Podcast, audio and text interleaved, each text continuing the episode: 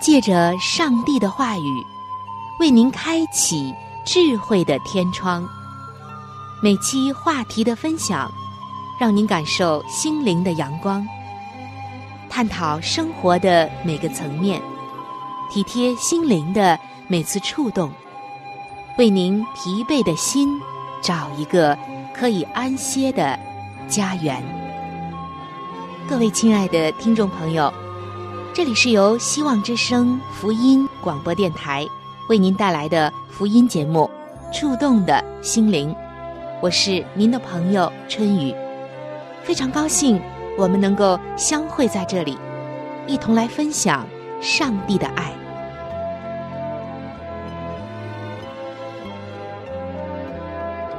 各位亲爱的听众朋友，主内平安，欢迎您光临到由希望福音电台。为您带来的福音节目《触动的心灵》当中，主持人春雨在节目的第一时间要将我最真诚的问候带给您，听众朋友。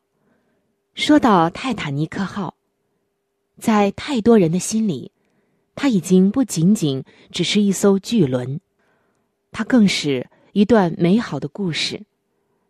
尽管这艘巨轮已经沉入海底。但是，它留给我们的思考、记忆以及动人的故事，却是传颂不完的。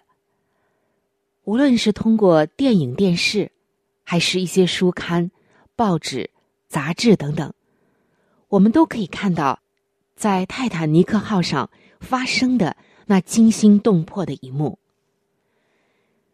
亲爱的听众朋友，您是否知道？在当时的泰坦尼克号上，最伟大的乘客是谁吗？在本期的节目中，春雨将会带您走进泰坦尼克号最惊心动魄的那一瞬间，并且一起来揭开泰坦尼克号上最伟大的乘客的谜底。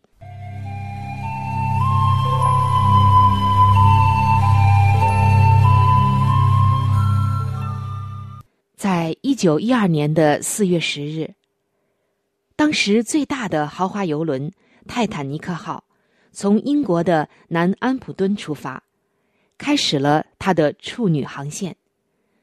计划途经法国的瑟堡、奥克特维尔，以及爱尔兰的昆士敦，前往美国纽约。由于泰坦尼克号此行具有特殊的意义，所以。不少的达官贵人、巨甲名流，纷纷登上了这艘巨轮，期待先成为快。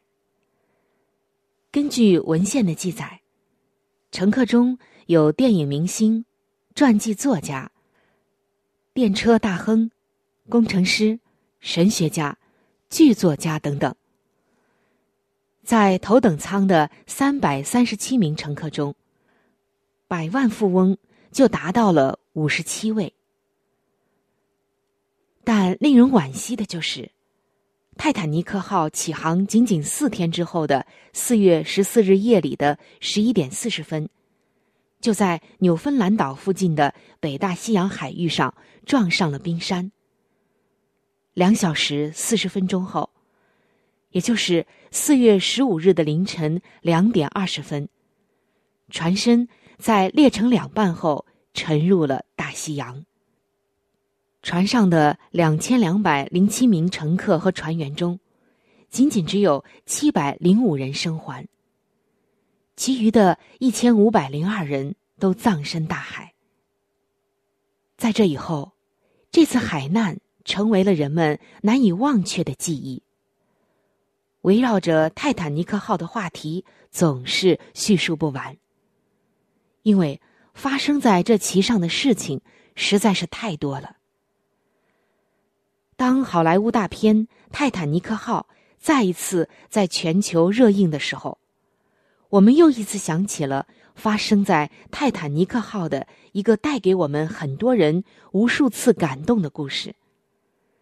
这个故事的主人公是泰坦尼克号上的一位普通乘客，但是他在事发后的救援过程中却起到了重要的作用，并且因此牺牲了自己年仅三十九岁的生命。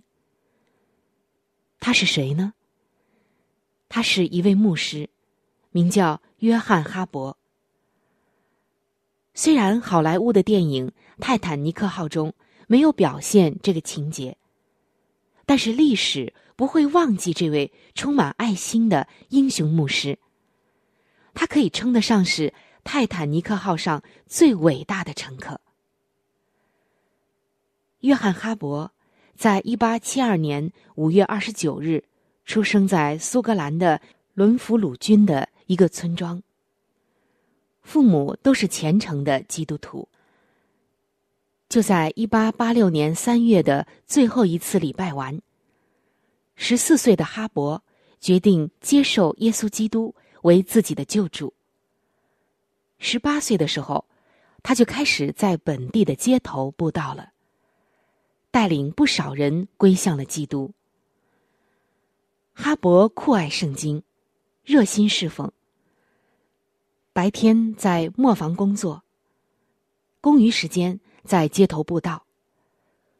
五六年之后，一个偶然的机会，伦敦的一个基督教会的卡特牧师听了哈勃的讲道，对他大加赞赏，决定招募他做该会的专职牧师。从此。哈勃就开始了自己的侍奉生涯。一八九七年，哈勃在苏格兰的格拉斯哥创办了格拉斯哥教会，并成为了这所教会的第一任牧师。最开始的时候，教会只有二十五位信徒参加礼拜。但是，当他十三年后离开这个教会的时候，信徒的人数已经增长到了五百多人。在这期间，哈勃牧师结婚了，但是妻子不久就不幸去世，只留下了唯一的女儿安妮·杰西。泰坦尼克号起航的时候，哈勃牧师带着六岁的女儿登上了这艘船，他要途经纽约到芝加哥去。这是他第二次应邀到这个城市的穆迪教会讲道。登上泰坦尼克号之后，哈勃牧师不忘利用一切机会传福音。根据船上的幸存者回忆，泰坦尼克号沉没的前一天晚上，哈勃牧师还在甲板上向一个年轻人传福音，并且成功的。带领他归向基督。当泰坦尼克号撞上了冰山之后，由于船上的救生艇根本不够用，所以甲板上顿时就乱作一团。就在千钧一发之际，哈勃牧师把女儿送上了救生艇，与女儿吻别之后，说道：“爸爸还会再见到你的。”说完，就含着泪向甲板走去。回到甲板上后，哈勃牧师放开了嗓门，对那些争夺救生艇的乘客喊道：“基督徒，请站出来！”听到这个高分贝的声音之后，大家愣了一下，接着又去继续的争抢获救的机会。这时。哈勃牧师继续喊道：“基督徒，请站出来！我们都已经得救了，把救生艇上的位置留给那些还没有机会接受福音的人们吧。”这一次奏效了。开始有几十个基督徒站了出来，决定把救生艇上的位置让给那些非基督徒。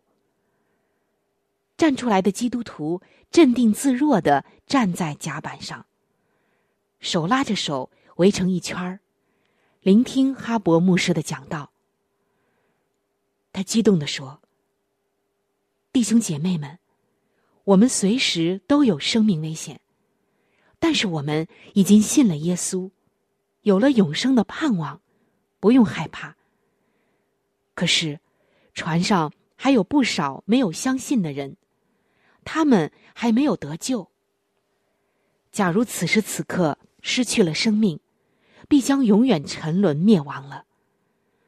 如果我们现在不跟他们征用逃生设备，让没有信的人有更多人获救，以后他们仍然有机会听到福音，相信耶稣得永生。这些弟兄姐妹听到他的这些话之后，大受感动，继续手拉着手。一起跟着乐队的旋律，唱起了《与主接近》这首赞美诗。歌声在船的甲板上飘扬着，更加与主接近，更加接近。纵使在十字架高举我身，我心依然歌唱，更加与主接近。与主接近，更加与主接近。唱着这首熟悉的圣诗，他们慢慢的沉到了大西洋的海底去了。其实不是这样，人们说，他们没有沉下去，他们升上去了，去了上帝将要为他们预备的天堂。虽然当时他们沉到了海底，但是有一天，他们会到天家。他们真的更加与主接近了。当时，这群弟兄姐妹的歌声震撼了那个混乱的场面。急于逃生的人们不再那么焦急了。他们井然有序的接受救援人员的安排，让妇女和儿童优先登上救生艇。据说，因为被哈伯牧师以及那一群基督徒的精神，被他们那种牺牲的精神所感动，泰坦尼克号上的幸存者当中，据说有近八成的人在事后成为了基督徒。有一位幸存者曾经表示：“我原来是一个无神论者，但我真的很纳闷，是什么样的信仰可以让人在九死一生的关头有如此的盼望与牺牲奉献的精神呢？”当哈伯牧师掉入到大海的时候，他本能的抓住了一块从船身上掉下来的木头求生。但是，他只能够在海面上被波涛拍打的四处漂移。就在这个时候，他碰到了一个什么也没有抓到的年轻人。哈伯牧师就问他说：“年轻人，你得救了没有？”年轻人回答说：“没有。”牧师说：“信靠主耶稣。”你就必然得救。一个海浪猛烈的扑过来，将他们两个人分开了。几分钟之后，他俩又再一次的靠近。牧师再一次的问：“你和上帝和好了没有？”年轻人还是回答：“没有。”这时，一个海浪又把他俩分开了。过了不久，他俩再一次的靠近。这时，年轻人已经精疲力尽，准备放弃挣扎了。就在这危急的关头，哈伯牧师对年轻人说：“年轻人，耶稣要救你。”说着，就把手中的木板送给了他，而自己却沉入了海底。就在哈伯牧师被海浪冲走的那一刻，这个年轻人决定在那一片漆黑的海洋中，将自己的生命奉献给耶稣基督。天亮之前，救援的船只赶来，发现只有六位不在救生艇上的乘客生还，而这个年轻人就是其中的一位。一个多月之后的四月十八日，载着七百零五位幸存者的卡帕西亚号抵达了纽约港。下船之后，这个年轻人径直赶到芝加哥的穆迪教会，向弟兄姐妹做见证说：“今天原本应该是哈伯牧师站在这里讲道，但是却因为我的缘故。”他做了一次不一样的选择，我因此也认识了他所认识的那位上帝。从今往后，我要继续哈伯牧师不一样的选择。台下的弟兄姐妹听到他说这些话之后，没有不哭泣流泪的，没有不感恩不尽的。四年之后。泰坦尼克号上的所有幸存者，在加拿大多伦多聚会。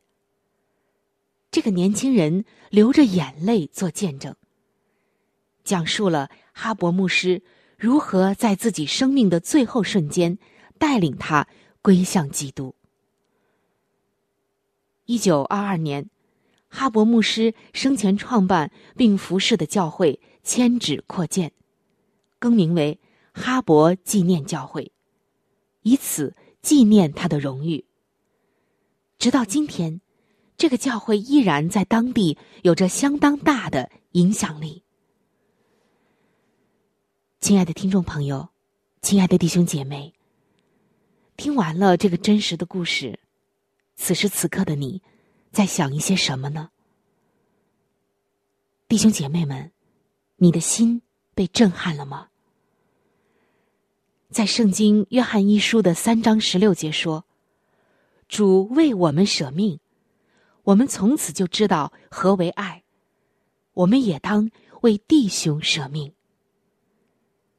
我们看到约翰哈伯牧师用他的行动诠释了这节经文，那是最好的一个解释证明，同时也诠释了基督教信仰的精神。现在，正如希伯来书的十一章第四节所说的，他虽然死了，却因着这信，仍旧说话。我们相信，他的见证将继续的激励着一代又一代的基督徒的信仰追求。而泰坦尼克号上这一位最伟大的乘客，他所说所做。尤其是他带来的影响力，也将会带给很多的人以及他们的后代。这也许就是上帝的美意，这也更是哈勃牧师最最伟大的地方。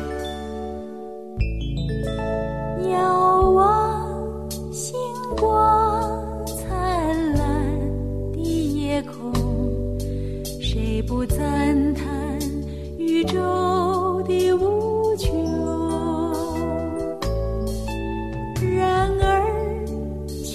只有那智慧的人，敬畏造宇宙的真神。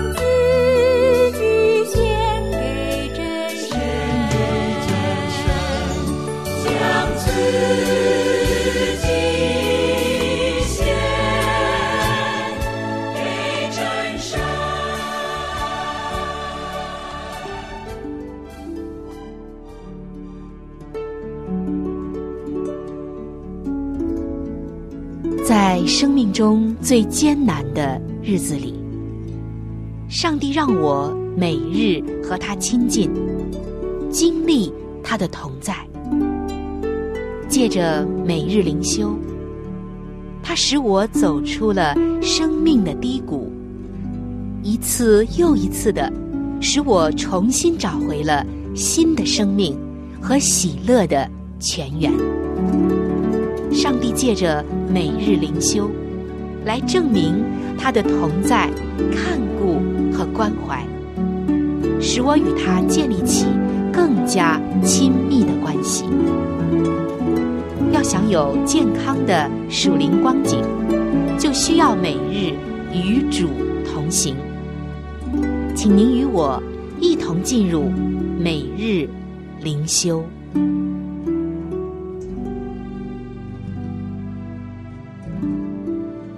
各位亲爱的听众朋友，欢迎您来到每日灵修的时间当中，我是您的朋友春雨。首先，我们要一起来分享今天每日灵修的主题经文，记载在《圣经旧约路德记》一章的十六节。经文写道：“你的国就是我的国，你的上帝就是我的上帝。”今天每日灵修的主题叫做“坚定的抉择”。最近，从新闻报道上看到，一群难民因着家乡饱受战火的蹂躏而被迫迁移。然而，其中一个十岁女孩子说的话，却把人们震慑住了。尽管返回家乡的可能性非常的低。这一名女孩却展现出不屈不挠的精神。她怀着坚定的决心，说：“我们回到家乡时，我要去探望我的邻居，也要和小朋友们一起玩耍。”爸爸说：“我们的房子没了，但我会跟他说，我们会把它修好的。”亲爱的弟兄姐妹们。当我们谈到对上帝的信心，以及对他人的爱心时，我们的生命就必须有坚韧不拔的精神。路德记开始的时候记载了三个女人，她们因为先后成为寡妇而相依为命。拿俄米在丈夫和两个儿子去世之后，决定回到家乡伯利恒。就劝他守寡的两个儿媳妇留在他们的国家摩押。结果，其中的一个儿媳妇俄尔巴决定留下来，而另外的一个儿媳妇路德却誓言要与婆婆拿俄米同行。他说：“你的国就是我的国，你的上帝就是我的上帝。”圣经记载。拿俄米见路德定义要跟随自己去，于是他们就结伴展开了这趟旅程。亲爱的听众朋友，固执有的时候是源于骄傲，然而坚守承诺却是出于爱。耶稣走上十字架的路，圣经说，他就定义向耶路撒冷去。因着他定义为我们而死，我们就能决意为他而活。坚守承诺，就是真爱。